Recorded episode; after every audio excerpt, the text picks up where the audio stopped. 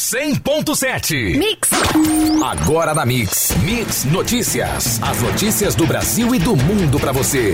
Mix Notícias. Mix Campos 100.7, o melhor mix do Brasil. Um minuto faltando para as sete. Bom dia. Hoje é segunda-feira, dia 17 de fevereiro de 2020. Rio Paraíba começa a baixar após atingir 9 metros e 90 centímetros. Se rompe em São João da Barra.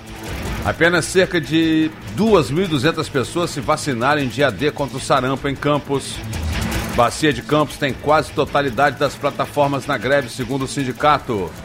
Planalto empilha no chão livros de biblioteca desmontada para abrigar Michele Bolsonaro. Anvisa descarta casos suspeitos de coronavírus em navio que atracará no Porto de Santos. A roupa do boi gordo fechou a semana sem variação, negociada a R$ 180,50 à vista no estado do Rio. A saca de 50 quilos de açúcar cristal fechou a semana negociada a R$ 78,34, uma alta de mais 1,79% ao dia. O dólar recuou a 4,30 diante da segunda atuação do Banco Central no câmbio. Esses são os destaques do Mix Notícias de hoje. Mix Notícias. O nível do Rio Paraíba do Sul em Campos começou a baixar e na tarde de ontem, domingo, dia 16, estava em 9 metros e 83 centímetros, após alcançar a marca de 9 metros e 90 centímetros durante a noite de sábado. Segundo a Defesa Civil Municipal, a tendência é que o nível continue a reduzir ao longo do dia. No noroeste fluminense, os rios Muriaé e Pomba também apresentaram redução. De acordo com as defesas civis dos municípios de Santo Antônio de Pado e Itaperuna, não há desabrigados e desalojados. No último sábado, mais de 8 8.500 pessoas tiveram que deixar suas casas em municípios da região. De acordo com o coordenador da Defesa Civil de Campos, equipes continuam monitorando as regiões do município atingidas pelas cheias, como a localidade de Três Vendas e os bairros da Coroa e Ilha do Cunha, e auxiliando as famílias. Um dique se rompeu na noite de sábado em São João da Barra, com a força das águas do Rio Paraíba do Sul. Um idoso de 65 anos que andava a cavalo nas proximidades da sua casa precisou se proteger em uma árvore ao perceber que a água subia rapidamente. Ele foi socorrido por uma equipe da Defesa Civil Municipal que monitorava a situação no local. De acordo com a Defesa Civil, as equipes realizaram contenção no local. O coordenador da Defesa Civil informou que não há pessoas desalojadas nem desabrigadas no município. O dique se rompeu por volta das 18 horas, no trecho que corresponde à localidade de Cajueiro até Fátima, na chegada de São João da Barra, mas ela está represada lá do Rio, não chegou à cidade, afirmou.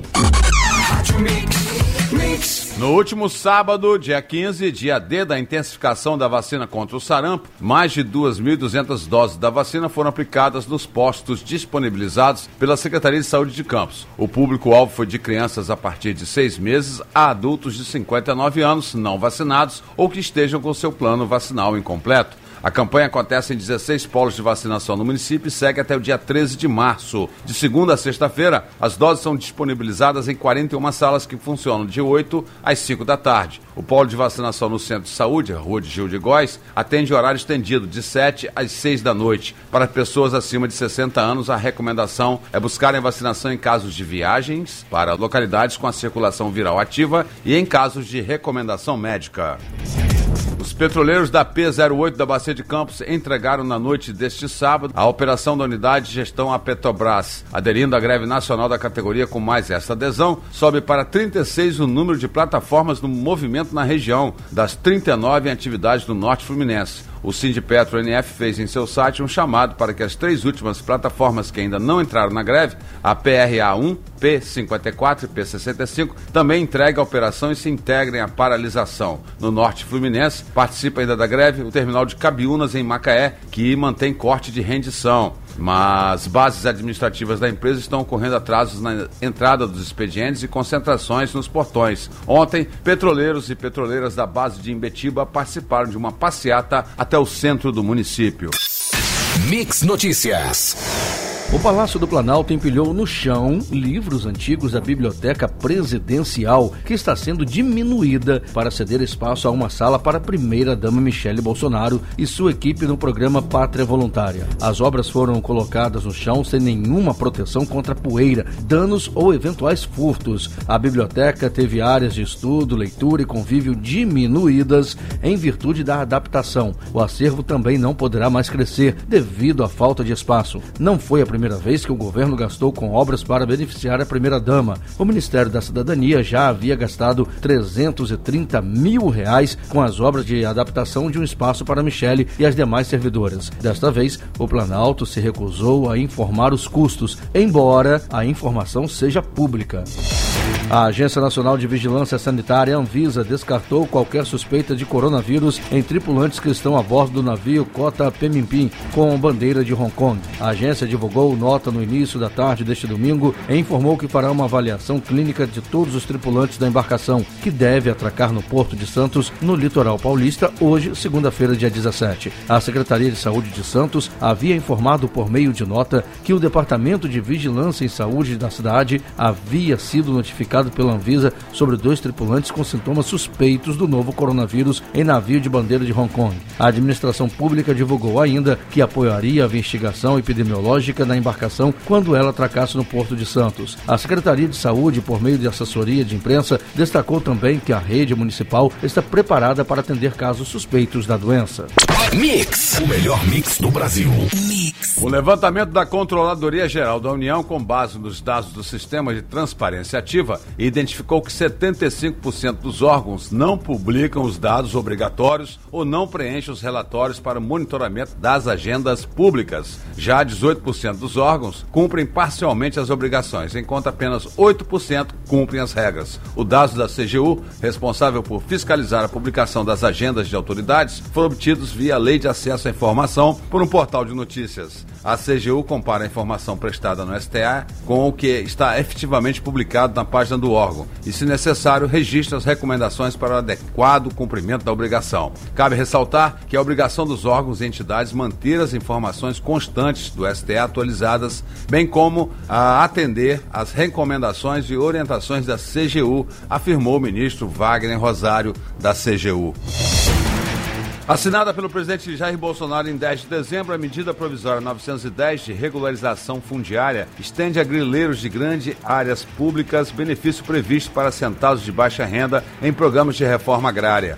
Essa é uma das conclusões da nota técnica preparada pelo MPF e entregue à ministra da Agricultura, Tereza Cristina, em reunião com o Procurador-Geral da República, Augusto Aras. A MP 910 está em tramitação em uma comissão especial do Congresso. Entre as mudanças previstas na proposta de Bolsonaro criticadas pelo MPF estão a regularização de terras invadidas até 2018, antes era 2011, e o fim da vistoria prévia para regularizar até 15 módulos fiscais, o que em algumas regiões da Amazônia chega a 1.650 hectares. Antes, o limite era de quatro módulos fiscais. O MP considera a MP 910 inconstitucional, que regulariza o desmatamento ilegal e favorece o lado mais poderoso em regiões de conflito agrário.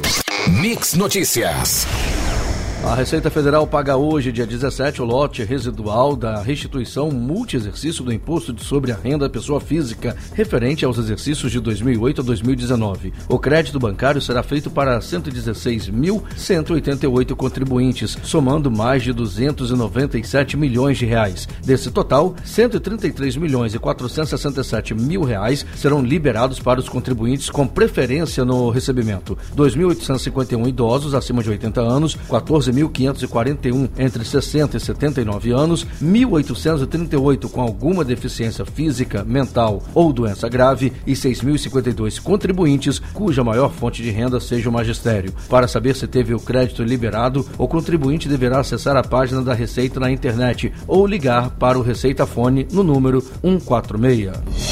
O número de casos suspeitos de infecção por coronavírus no Brasil caiu para três, informou o Ministério da Saúde. Segundo o balanço mais recente da pasta, divulgado às 12 horas de ontem, dois pacientes em São Paulo e um no Rio Grande do Sul estão sendo monitorados. O número de suspeitas descartadas subiu para 45. O total não mudou em relação ao boletim de sábado, dia 15. De sexta-feira, dia 14, para sábado, dia 15, um caso no Paraná e outro no Rio Grande do Sul foram descartados. No entanto, um caso começou a ser investigado em São Paulo, resultando no total de três suspeitas em todo o país. O melhor mix do Brasil. A taxa média de desemprego em 2019 caiu em 16 estados, acompanhando a média nacional, que recuou de 12,3% em 2018 para 11,9% no ano passado, segundo divulgou na última sexta-feira o IBGE. Apesar da queda no desemprego no ano passado, a taxa média anual de informalidade em 2019 ficou em 41,1% da população ocupada, maior nível desde 2016, e também foi recorde em 19 estados e no Distrito Federal. O indicador refere-se à soma de trabalhadores sem carteira, trabalhadores domésticos sem carteira, empregador sem CNPJ, conta própria sem CNPJ e trabalhador familiar auxiliar. Entre as unidades da federação, as maiores taxas de informalidade em 2019 foram registradas no Pará, 62,4%, e Maranhão, 60,5%, e as menores em Santa Catarina, 27,3% e Distrito Federal, 29,6%. Das 27 unidades da federação, 18 registraram taxa de informalidade acima da média em 2019. Em 11 estados, a taxa de informalidade ultrapassou 50%. O ministro da Saúde, Luiz Henrique Mandetta, afirmou às autoridades fluminenses que houve um relaxamento no combate ao sarampo no estado do Rio, que confirmou na última quinta o primeiro óbito decorrente da doença em Nova Iguaçu, um bebê de oito meses. Diziam que seria impossível controlar São Paulo. Eu alertei. Rio de Janeiro, olhe seus números de vacinação, vacine. Relaxaram. O que aconteceu? Casos de sarampo em 2020 em São Paulo, 73. Casos no Rio, 72. Mas em São Paulo está diminuindo e no Rio crescendo. Levou um ano para controlar São Paulo, que é mais organizada do ponto de vista de saúde pública do que o Rio, afirmou Mandetta em entrevista a uma revista. O sarampo já havia sido erradicado no Brasil e por mais de uma década não houve registro da doença no Rio de Janeiro. Mix Notícias. A ministra da Agricultura, Tereza Cristina, disse nesta quinta-feira que existe na União Europeia uma campanha clara contra os produtos agropecuários do Brasil. Segundo ela, não existem motivos, sejam eles ambientais ou sanitários, para boicotar ou barrar a compra dos alimentos produzidos no país. Eles estão nos olhando com lupa, mas é protecionismo. Temos que ter todo cuidado para que eles não achem motivo para punir o Brasil, disse a ministra em um evento de exportadores em Brasília. No segundo semestre de 2019, a a Finlândia sugeriu boicote à compra de carnes do Brasil como resposta a queimadas que ocorriam na Amazônia à época. Em setembro, um grupo sueco, segundo maior varejista de moda do mundo, disse que deixaria de comprar couro brasileiro em função dos incêndios. A americana VF Corporation, dona das marcas Timberland, Vans e Kipling, também tomou a mesma decisão.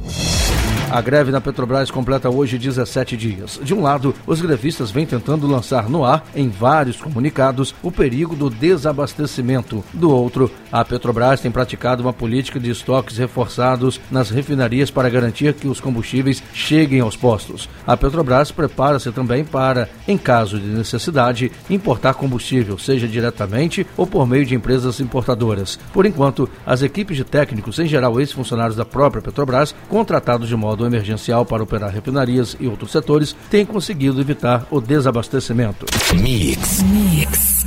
14 pessoas infectadas com o novo coronavírus estão entre os mais de 300 americanos e parentes que foram retirados do navio cruzeiro Diamond Princess em quarentena no Japão para retornar de avião para os Estados Unidos. O Departamento de Estado americano informou nesta segunda-feira que os 14 passageiros que eram assintomáticos tinham sido submetidos ao teste para o Covid-19 havia dois ou três dias. Durante a retirada do cruzeiro, as autoridades foram informadas de que o teste tinha dado positivo. Essas pessoas foram levadas rapidamente para uma área de contenção especializada do avião para permanecerem em isolamento. Elas foram monitoradas durante o voo. A Justiça de Brumadinho recebeu nesta sexta-feira denúncia contra o ex-presidente da Vale e outras 15 pessoas por homicídio qualificado e crimes ambientais referente ao rompimento da barragem da Vale em Brumadinho em janeiro de 2019, conforme informou em comunicado. Na denúncia oferecida pelo Ministério Público do Estado de Minas Gerais, a Vale e a Tudsud, a empresa que atestou a estabilidade da barragem, foram acusadas por crimes ambientais devido ao desastre. O magistrado recebeu a denúncia por entendê-la bem fundamentada, com a exposição de todos os fatos criminosos imputados, bem como todas as suas circunstâncias, informou o comunicado publicado pelo Tribunal de Justiça de Minas Gerais em referência à decisão do juiz Guilherme Pinho Ribeiro da Segunda Vara Civil Criminal e de Execuções Penais da comarca de Bromadinho. Mix Notícias. Um relatório da Controladoria Geral da União mostra que, na maioria das vezes, o motorista, mesmo passando acima da velocidade permitida, não é multado. Isso acontece porque 70% dos casos, as multas são invalidadas por falhas das operadoras de radar contratadas que, em sete anos, receberam um bilhão de reais do governo. São problemas como placa ilegível, foto panorâmica escura, veículo fora da zona de medição, reflexo do sol, foto panorâmica desalinhada, problema técnico e reflexo do flash. O Tribunal Superior Eleitoral impõe centenas de multas todos os anos a partidos, candidatos e políticos. No entanto, não existe fiscalização quanto ao pagamento dos valores. Não há lista de devedores ou cadastro informando quem paga e quem não paga as multas. Logo, quem não quita o débito, na prática, não sofre sanção porque não existe um sistema de cobrança das dívidas. A falta de controle contrasta com as cifras sob responsabilidade da Justiça Eleitoral. O orçamento do TSE para 2020, ano de eleições, é de 2 bilhões e 100 milhões de reais. Cabe ainda a este ramo da Justiça fiscalizar 959 milhões de reais correspondentes ao fundo partidário e outros 2 bilhões de reais do Fundo Especial de Financiamento de Campanha, conforme os gastos previstos para este ano. Se o dinheiro das multas fosse devidamente cobrado, o erário estaria estaria mais recheado para arcar com esses custos. A expansão abaixo de 1% da economia brasileira no ano passado, de acordo com cálculos feitos pelo Banco Central, consolida um cenário traçado por vários analistas para 2020. O início da corrida será em ritmo bem mais lento que o desejado, que pode levar o país a colher mais um ano de crescimento rigoroso. Inflação controlada, juros baixos e mais crédito disponível são fatores que contribuem para que boa parte dos economistas estimem um avanço mais forte neste ano. Mas sozinho, estes elementos não são suficientes para mudar a magnitude da taxa de crescimento que o país vem registrando nos últimos três anos. As contas dos governos federal e estadual precisam voltar a um patamar razoável de equilíbrio, sem o qual não há torcida que faça empresários investirem mais e consumidores gastarem na mesma proporção, muito menos estrangeiros aportarem terras nacionais com dinheiro acumulado lá fora. A medida provisória que criou a carteirinha estudantil do Ministério da Educação, chamada de ID Estudantil, perdeu a validade no domingo, porque o tema não entrou em votação no Congresso. Entretanto, quem tirou a carteirinha poderá continuar usando até dezembro. Como a MP tem efeito imediato, quem fez o documento tem o um respaldo de que ela estava vigente quando foi emitida. O documento dá acesso à meia entrada em eventos culturais e esportivos. Como a MP não foi votada, a ID estudantil não poderá mais ser expedida. A alternativa será recorrer às entidades estudantis ou instituições de ensino que já emitem o documento. Mix Notícias.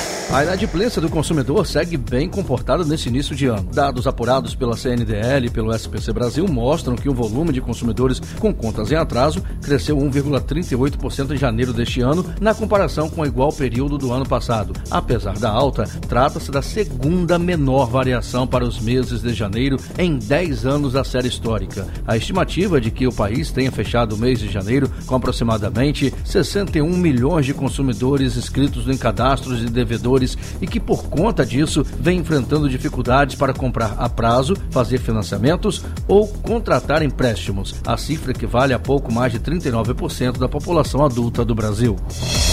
Uma estátua de 400 quilos e 2 metros de altura foi furtada de um monumento em homenagem a Marechal Deodoro, na Glória, zona sul do Rio, segundo a Gerência de Monumentos e Chafarizes do Rio, vinculada à Secretaria de Conservação. A escultura representa a mãe do primeiro presidente do Brasil, Dona Rosa Paulina da Fonseca. A gerência afirmou que fará o registro de ocorrência nesta segunda-feira, hoje, dia 17. O órgão cuida atualmente de 1.371 monumentos, bustos, esculturas, estátuas, relógios e chafarizes. Também mantém contrato para manutenção no valor de cerca de 900 mil reais. Mix. A fusão vista na comemoração dos gols de Gabriel e Bruno Henrique no Flamengo é uma metáfora do cenário ideal idealizado pela comissão técnica. A dupla iniciou 2020 de forma avassaladora, repetindo as atuações da temporada passada. Mas todos ainda acreditam que há espaço para melhorar. Na vitória sobre o Atlético Paranaense ontem em Brasília, juntou seus dois artilheiros, o coadjuvante Arrascaeta na vitória por 3 a 0. Após o título da Supercopa, o Flamengo se prepara para a decisão da Recopa Sul-Americana. O time viaja para Quito na tarde de hoje para enfrentar o Independente Del Valle na próxima quarta no jogo de ida. Gabriel não irá, pois cumprirá a suspensão pela expulsão na final da Libertadores. A festa do Boa Vista pela classificação à final da Taça Guanabara começou no gramado do Elci Rezende e continuou até a coletiva do técnico Paulo Bonamigo. Interrompido por pelo menos duas vezes por jogadores, o treinador elogiou o desempenho da equipe, lamentou as chances perdidas e disse que o Flamengo, rival pelo título do primeiro turno do Carioca, é o atual grande time do mundo. O Boa Vista chegou à decisão por 1 a 1 com volta redonda neste domingo e jogou pela vantagem do empate. Antes de encarar o rubro-negro no próximo sábado, tem um desafio de receber receber na quarta-feira a Chapecoense pela Copa do Brasil. Você ouviu Mix Notícias. Mix, mix.